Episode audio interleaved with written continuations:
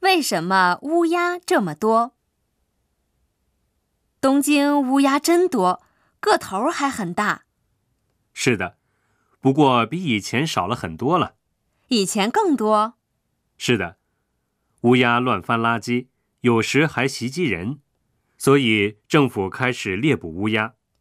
不是任何人都能猎捕的吗？有《鸟兽保护法》这部法律，所以随便猎捕乌鸦的话会被逮捕或者罚款。啊，管得那么严吗？是的，中国没有乌鸦吗？